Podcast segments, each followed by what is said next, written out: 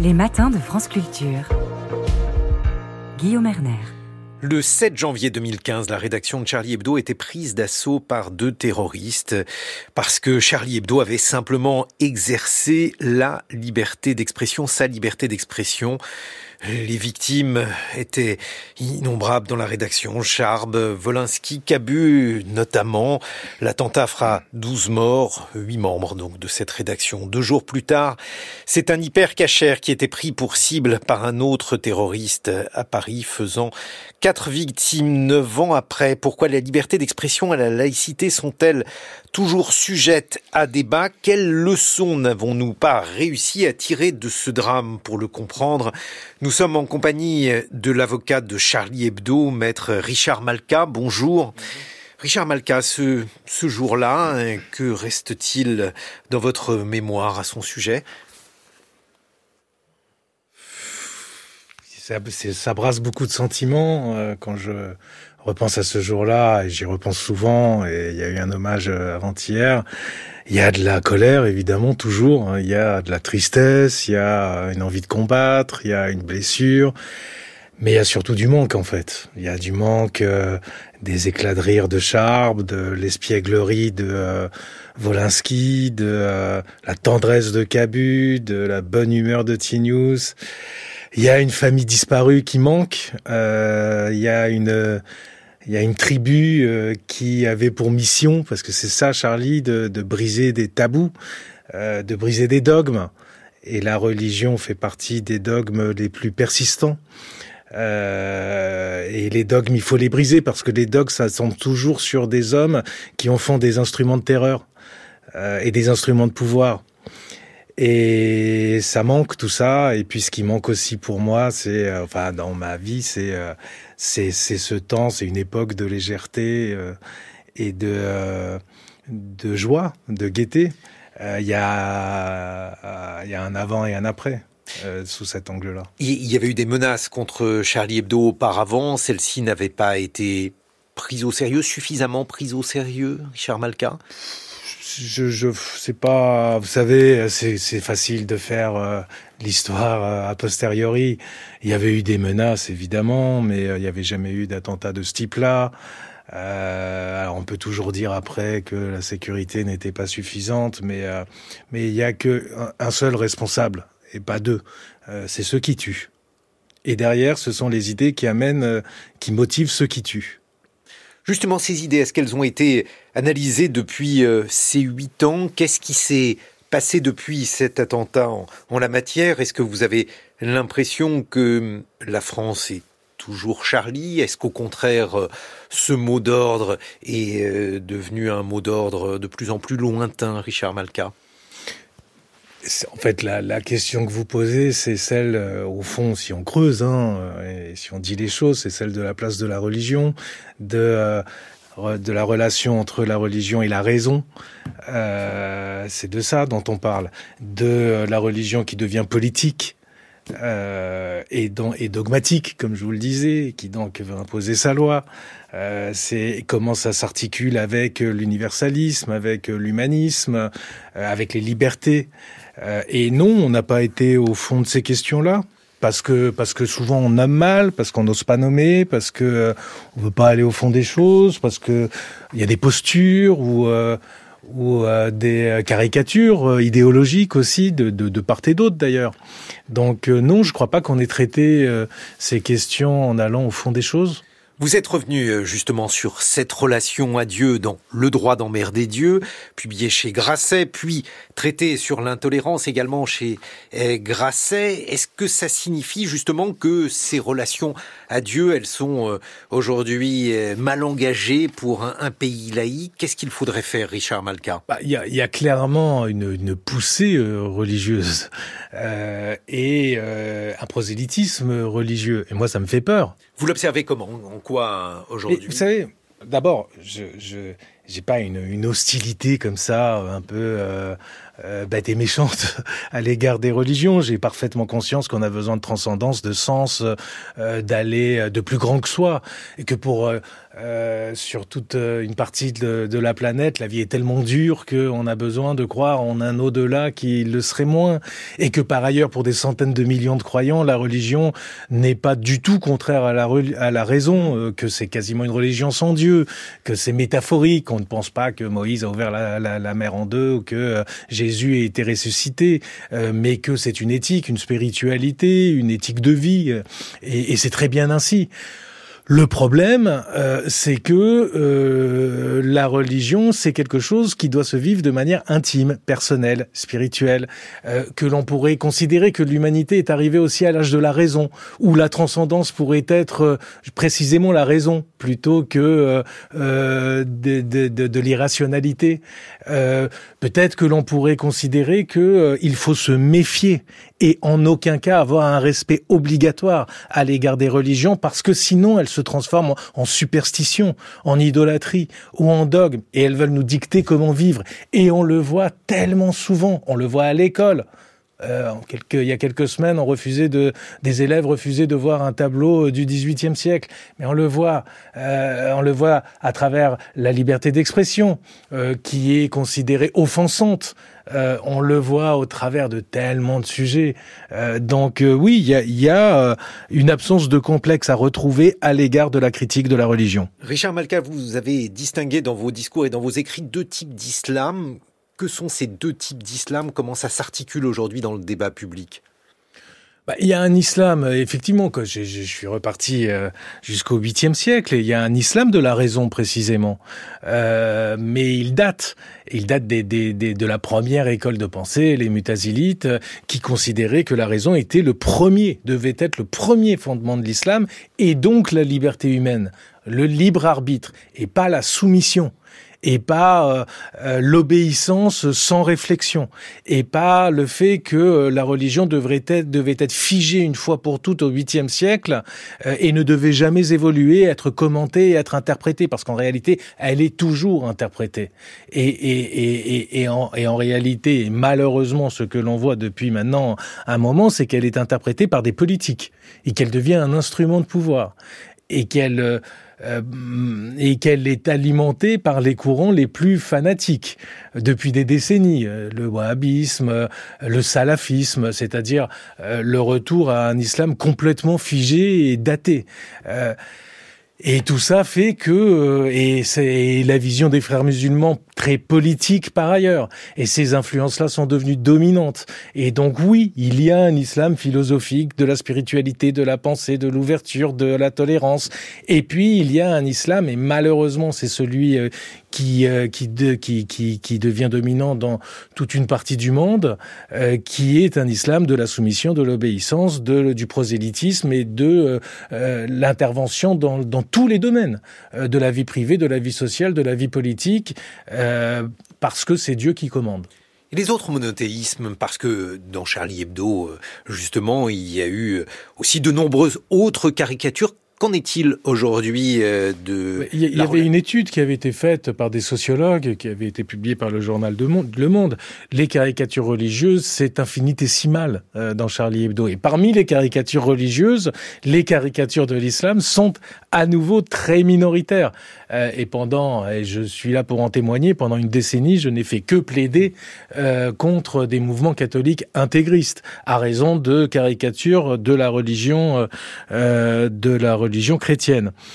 Euh, maintenant, l'islam est dans l'actualité parfois. Des phénomènes islamistes sont dans l'actualité. Quand euh, il y a le 11 septembre 2001, c'est compliqué de ne pas parler d'islam. Et pourquoi cette gêne qui persiste à parler des dangers de cette religion Comme de toute religion, toutes les religions sont dangereuses. Il y a aujourd'hui euh, une difficulté particulière avec la jeunesse, Richard Malka. Est-ce que la laïcité est une notion plus flou ou alors euh, est-ce que euh, la jeunesse justement est moins favorable à cette notion de laïcité? Je, malheureusement, je le crains. En tout cas, une partie de cette jeunesse. Alors après, c'est des concepts. Euh, je, je, suis toujours un peu perplexe quand on demande à des collégiens euh, ou à des lycéens de 15 ans euh, s'ils sont pour ou contre la laïcité. Je vois pas très bien ce que ça peut représenter pour eux. Mais oui, par exemple, la question vestimentaire. Oui, oui. Ben, non mais c'est moi tout ça me paraît complètement fou. Enfin c'est c'est l'idée. Alors là ça dépasse euh, ça dépasse la, religion. C'est l'idée que chacun peut faire comme il veut. Mais dans ce cas-là, il faut plus vivre en société. Quand on vit en collectivité, il y a des règles communes.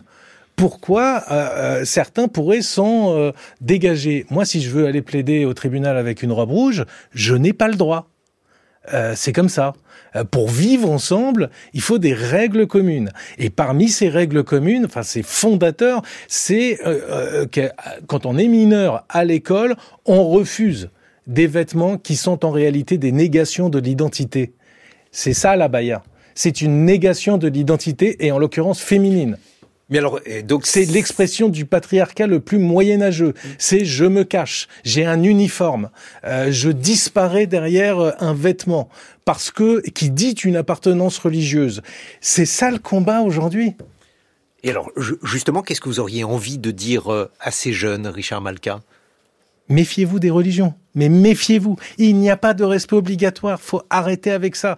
On, vous a lavé le cerveau avec ces notions de, respect et d'offense. Euh, on ne respecte pas des idées ni des croyances. On les critique. On garde sa liberté. Sinon, on s'avance vers un temps de guerre. On retrouve euh, ces idées dans vos livres traités sur l'intolérance et le droit d'emmerder Dieu, tous deux publiés chez Grasset. Et puis, euh, on évoquera avec vous dans une vingtaine de minutes, par exemple, euh, le fait de pénaliser l'acte de brûler des Corans. Vous nous direz ce que vous en pensez, Richard Malka. Il est 7h56 sur France Culture.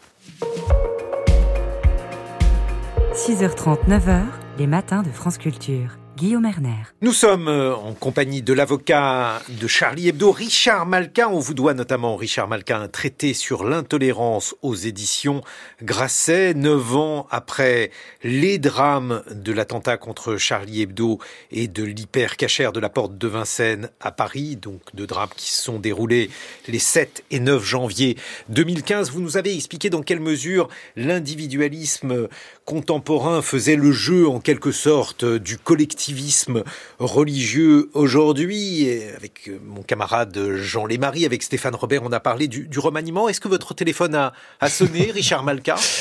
Écoutez, non. Il n'a pas sonné.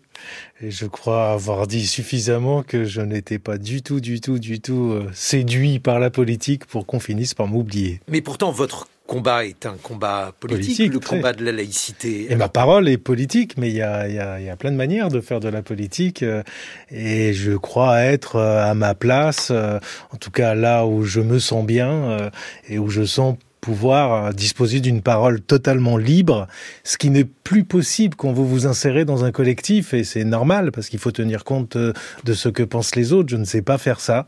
Euh, et voilà, je, je, je, je, porte une parole politique d'où je suis, et ça me va très bien ainsi. Jean Marie. Quel est le chaînon manquant entre votre manière de faire de la politique et, et la politique traditionnelle? Je, je, je ne veux pas de pouvoir, en fait. Euh, ça ne m'intéresse pas, je suis pas fait pour ça, je ne sais pas gérer des équipes, je ne sais pas gérer des hommes, je me gère moi-même avec difficulté. Euh, donc c'est tout simplement, faut être lucide sur soi-même. Euh, il y a des gens qui sont faits pour avoir, euh, pour évoluer peut-être dans le monde des, idées, des principes, de la parole, euh, du verbe. Euh, et c'est important, je crois. Donc, c'est pas de la fausse modestie. Euh, et puis, il y a des gens qui sont là pour euh, agir et, euh, euh, et gérer des gens et mener une équipe et être un leader, non pas forcément d'opinion, mais de, de, de, de, de personnes. voilà, c'est des métiers différents et, et les deux doivent exister et se parler il doit y avoir des liens entre les deux. Mais, euh, c'est deux choses différentes. Justement, Richard Malka, est-ce que vous estimez que vos idées, aujourd'hui, elles sont défendues par un parti politique ou par, je ne sais pas, des personnalités politiques? Des personnalités, oui, mais vous savez, moi je m'intéresse à la gauche parce que je me suis toujours situé à gauche et que je parle beaucoup avec des politiques de gauche.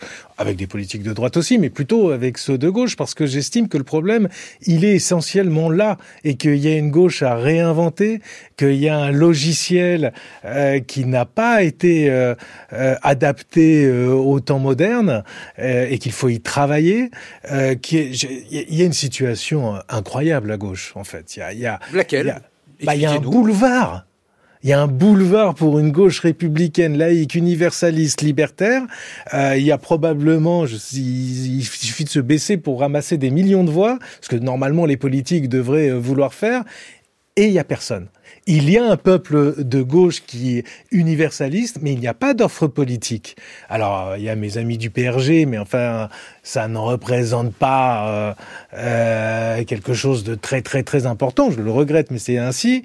Euh, il y a des personnalités qui représentent, des qui expriment. Bon, je sais pas. Il y a, il y a Bernard Cazeneuve, il y a euh, Carole Delga, il y a Michael Delafosse, il y a il y a il y a, il y a plein de personnes qui représentent ces courants-là. Mais ça ne fait pas une offre politique structurée.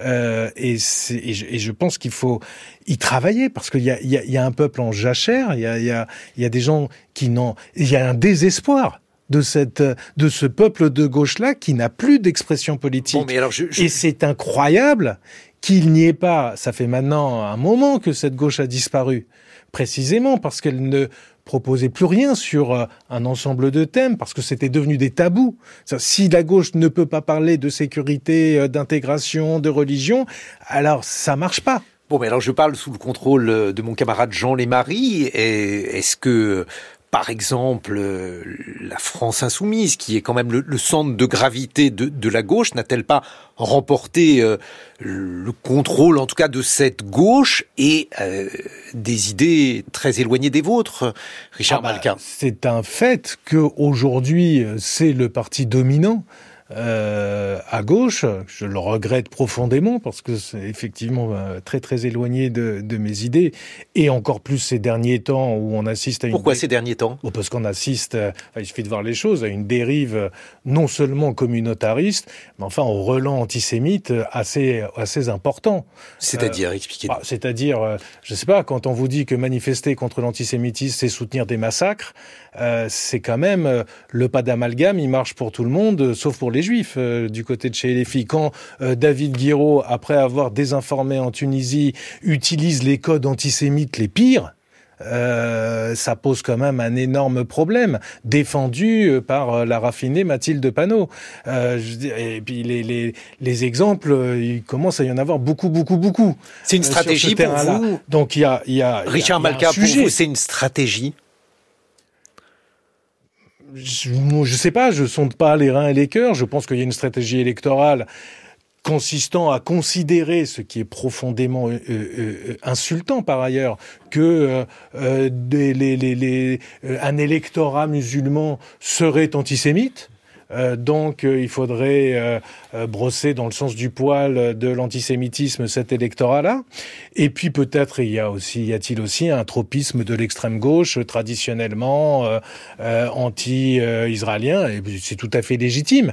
Mais en quoi ça concerne les juifs qui vivent en France, en Allemagne, en Amérique Et il y a une par ailleurs une une idéologie qui remet en avant, et je le regrette, les identités, les races, les différences, euh, et qui euh, pense en termes de dominant dominé et en termes euh, euh, d'identité et qui ne met pas les juifs euh, du bon côté des dominés ou des dominants. Pourquoi? Parce que pour vous les, les juifs sont dominés, ah bah, je, Non mais je veux dire si on prend on parle de cette idéologie anglo-saxonne euh, qui ne résonne qu'en ces termes-là. Euh, si vous prenez historiquement euh, les choses, je pense que l'on peut considérer que les juifs font partie euh, des populations qui a un peu souffert euh, des discriminations dans l'histoire. Mais pour, ces, pour cette extrême gauche-là, oui, eh ben ça n'en fait pas partie. Jean Lémarie. On parlait de laïcité. Euh, longtemps, Jean-Luc Mélenchon a été un promoteur de la laïcité. Est-ce sa vision qui a changé ou la société qui a changé? Mais Moi, je n'ai jamais tenu des propos aussi violents que Jean-Luc Mélenchon, y compris sur le voile, puisqu'il disait euh, ces jeunes femmes se stigmatisent elles-mêmes et ensuite elles s'en plaignent. Euh, c'est je n'invente rien.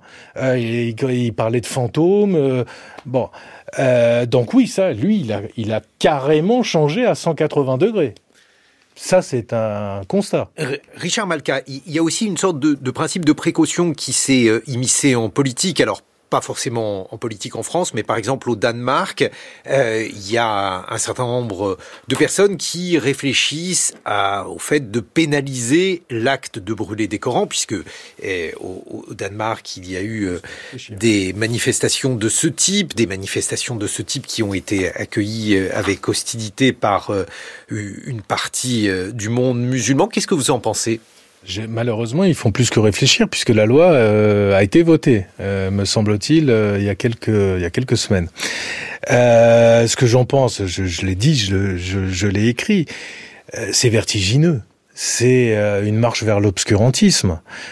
on est dans des rendez-vous compte. On est dans des pays qui ne sont pas des théocraties qui sont des démocraties euh, sécularisées, si ce n'est euh, laïques et qui pénalise de deux années de prison le fait de brûler un Coran. C'est-à-dire que ces démocraties considèrent qu'il y a un livre sacré puisque le brûler, euh, c'est puni de la prison.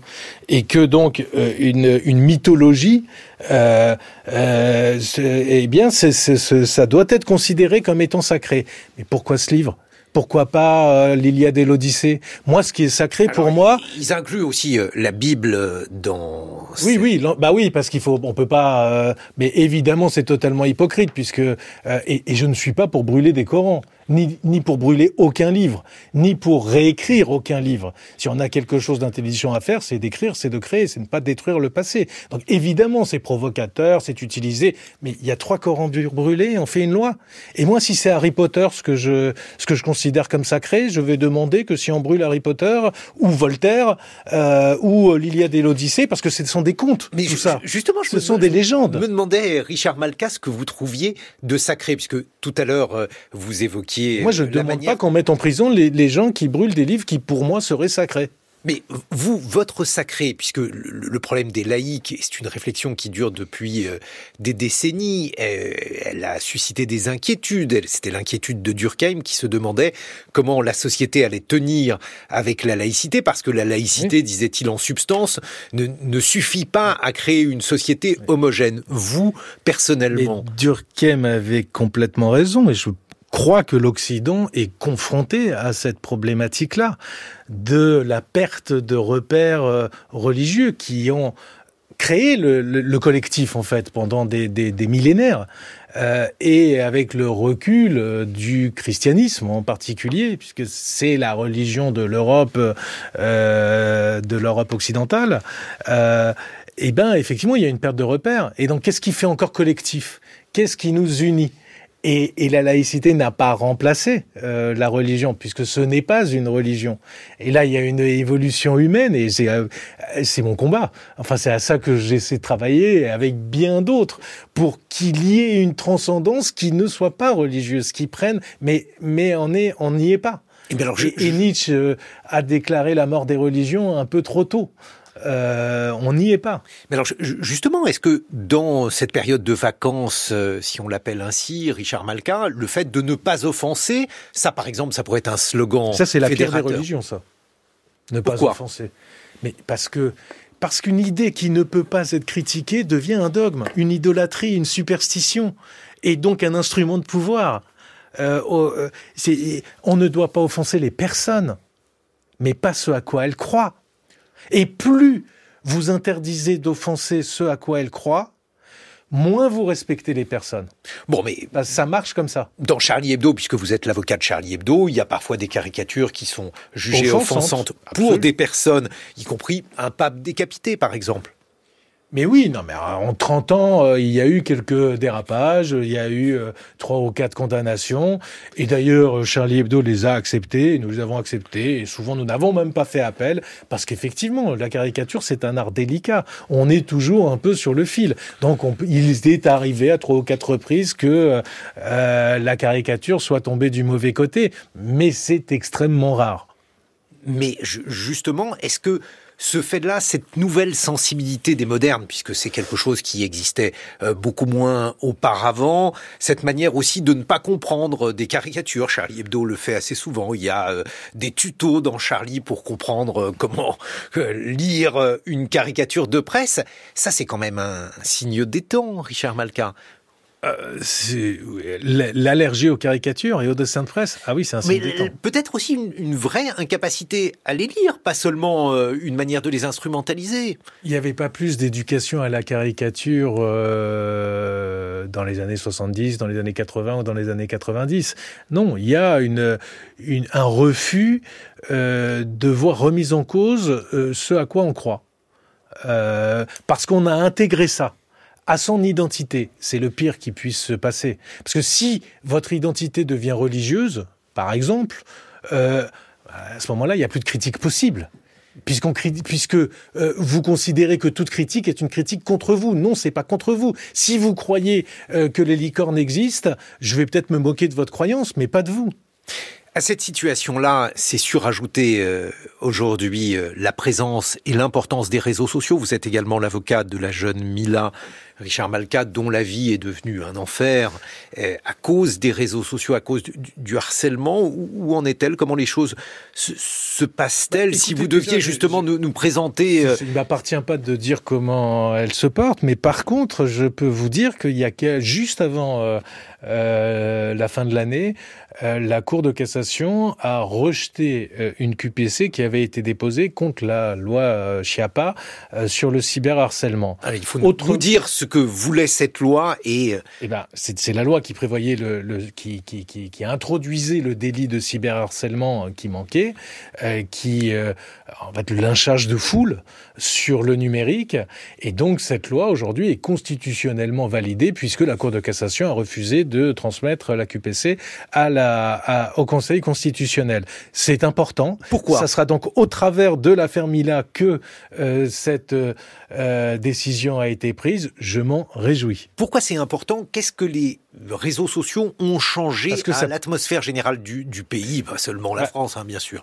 Dire, moi, je, ça, ça m'arrive pas assez souvent parce que malheureusement, j'ai pas le temps, mais enfin d'aller dans des d'aller dans des facultés, de parler à des étudiants euh, ou à des euh, lycéens, et à chaque fois, euh, je suis confronté à des à des gosses qui sont terrifiés, qui sont qui ont peur qui ont peur de dire ce qu'ils pensent vraiment, parce qu'ils se disent mais je vais me faire lyncher sur les réseaux sociaux. C'est devenu euh, euh, pour à ces âges-là encore plus qu'au nôtre un instrument de terreur. Pas un instrument de liberté d'expression, un instrument de terreur. Euh, donc il y a une régulation à opérer qui est, et qui n'est pas allé assez loin, mais parce que le droit euh, c'est long à mettre en place. La technique ça va beaucoup beaucoup plus vite. Euh, mais voilà, il y a des réseaux sociaux qui sont devenus de véritables poubelles à injures, à insultes, à, à menaces. Il n'y a, a, plus une affaire où il n'y a pas des menaces de mort. Enfin, c'est quand même invraisemblable. Les collégiens, les lycéens ont peur, les profs aussi. L'attentat d'Arras, euh, 13 octobre dernier, là aussi, qu'est-ce qui vous inspire, Richard Malka? Bah, il se trouve que je défends la famille de euh, Dominique Bernard. Dominique Bernard. Euh, là, là, là, on, on s'attaque en fait au pilier le plus fondamental de la République, l'école. Euh, l'école laïque républicaine. C'est le creuset de la République. C'est-à-dire qu'en s'attaquant à ça, en faisant peur, là encore, en faisant reculer, parce que c'est la même histoire que les Corans que les que, que, que, que les Corans danois, enfin que les Corans euh, qui sont brûlés euh, et de la loi au Danemark. En fait, on cherche à faire peur et en face, on renonce petit à petit, pour avoir la paix.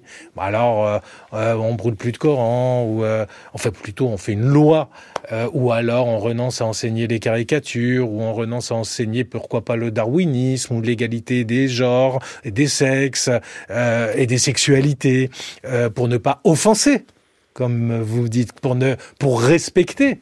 Parce que cette idée de l'offense, en fait, on peut, on peut pousser ça très loin, on pousse ça, on pousse ça toujours plus loin. Mais en fait, en renonçant, on prépare les conflits de demain. On croit avoir la paix, mais en fait, on alimente le feu de, la discorde. Parce qu'en face, euh, euh, on sent l'odeur du sang. Justement, ce terroriste qui a tué euh, Dominique Bernard, euh, il a dit dans un enregistrement vidéo, Richard Malka, vous m'avez appris ce que sont la démocratie et les droits de l'homme, vous m'avez poussé vers l'enfer. Et c'est euh, aussi une pierre dans notre jardin, ce type de déclaration? Ah non, ça dit les choses très clairement. C'est-à-dire? Ah bah, c'est-à-dire que il y a effectivement une, philosophie, une idéologie de l'homme, de l'humain, des droits de l'homme et euh, de, l'humanisme. Et l'humanisme, ça doit être euh, combatif. Euh, et puis il y a une idéologie de non, c'est Dieu qui décide de tout.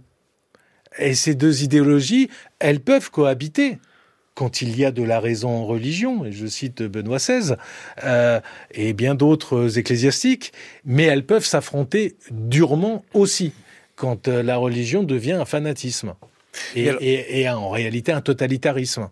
Mais alors, ce qui est euh, très étrange dans ce monde-ci, je veux dire dans le moment historique euh, où nous sommes, c'est que la gauche, on pourrait parler aussi des intellectuels, euh, par exemple de ce qui se passe, de ce qui se passe aux États-Unis, c'est bien souvent la gauche qui défend les singularités religieuses et ce qu'elle estime être des singularités minoritaires ou dominées, tandis que la droite, voire l'extrême droite, défend.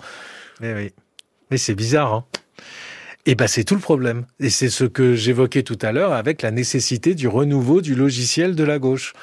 Euh, et puis si on parle de domination, comment ne pas parler de, de des religions? Mais c'est impossible. Quel est l'instrument de domination des femmes depuis des milliers d'années? il, vous serait Si ce n'est les religions. Mais il vous serait loisible aussi de devenir à droite. On peut très bien être un, un homme de droite, oui, voire de droite dure. Il n'y a pas de, enfin, euh, oui, pourquoi mm. pas. Je, sauf que je ne le suis pas, euh, parce que profondément euh, libertaire, en particulier sur tous les sujets euh, de, de, de mœurs. Et puis, mais même l'extrême droite devient de plus en plus mais libertaire pas, sur pas de souci avec ça. Mais sauf que de toute façon, ça se passe à gauche. Le, le, la, la, ce qui fera changer la société, c'est ce qui se passe à gauche. Ce que fait par exemple la gauche américaine, ça vous rend. Il est là. La gauche américaine vous rend optimiste euh, là-dessus, Richard Malka? Mais c'est, il faut la, bah, la, gauche américaine, enfin celle dont vous parlez, c'est-à-dire, j'imagine la plus extrémiste, celle d'Harvard, la gauche des intellectuels, celle qui considère que un mot euh, d'offense euh, peut justifier qu'un prof soit viré, mais que par contre on peut appeler au génocide des Juifs. Et puis ça dépend faut... le contexte. Voilà, ça dépend du contexte et que et que c'est pas grave si on viole des femmes à partir du moment où elles sont juives. Euh, enfin, là, on arrive à, euh, aux aberrations de cette, de cette idéologie-là. Euh, mais cette gauche-là, elle est en train d'alimenter euh, un autre totalitarisme qui est celui de Donald Trump. Euh, donc, on aimerait ne pas être enfermé dans le choix entre cette gauche radicale, extrémiste, totalitariste et Donald Trump. Je me bats pour qu'il y ait quelque chose entre ça. Mais euh, là aussi, on a l'impression que tout est fait euh, aujourd'hui dans la configuration pour donner euh, des éléments à cette gauche-là, pour euh, considérer qu'aujourd'hui le, combat à gauche, il se situe donc du côté donc de la défense des identités, du décolonial, bref, que le vent a tourné chez les intellectuels et euh, sur l'échiquier politique, Richard Malka. Oui, mais toute action entraîne une réaction, donc faut pas perdre l'espoir. Euh, le, ce mouvement-là sera confronté à ces aberrations à un moment à ces contradictions. Ça s'effondrera comme euh, euh le stalinisme s'est effondré, comme euh, euh, le communisme dans ses pires versions s'est effondré. Euh, voilà, je crois euh, dans euh, l'aspiration de l'humain, dans ses aspirations libertaires et dans son humanisme. Donc bon, voilà, on passe un mauvais moment. Justement, en, conclusion, qu'est-ce qui vous rend encore, si c'est le cas, optimiste, Richard Malka? Euh... Parce que nous avons brassé un certain nombre de, de sujets qui n'incitaient pas trop à l'optimisme. L'amour, évidemment et la beauté de la vie et, euh, et l'amitié et, euh, et, voilà il y a des choses merveilleuses tous les jours et la bienveillance euh, autour de soi et l'intelligence et la culture. Et ça existe aussi on ça va pas disparaître non plus. Euh, donc il faut garder espoir et mais surtout faut se battre. Et il ne faut jamais se laisser confisquer la parole. Et ça je le dis en particulier aux jeunes gens Bon, on va célébrer tout ça. Merci beaucoup, Richard Malka, d'avoir été avec nous. Traité sur l'intolérance, c'est l'ouvrage que vous avez notamment publié aux éditions Grasset.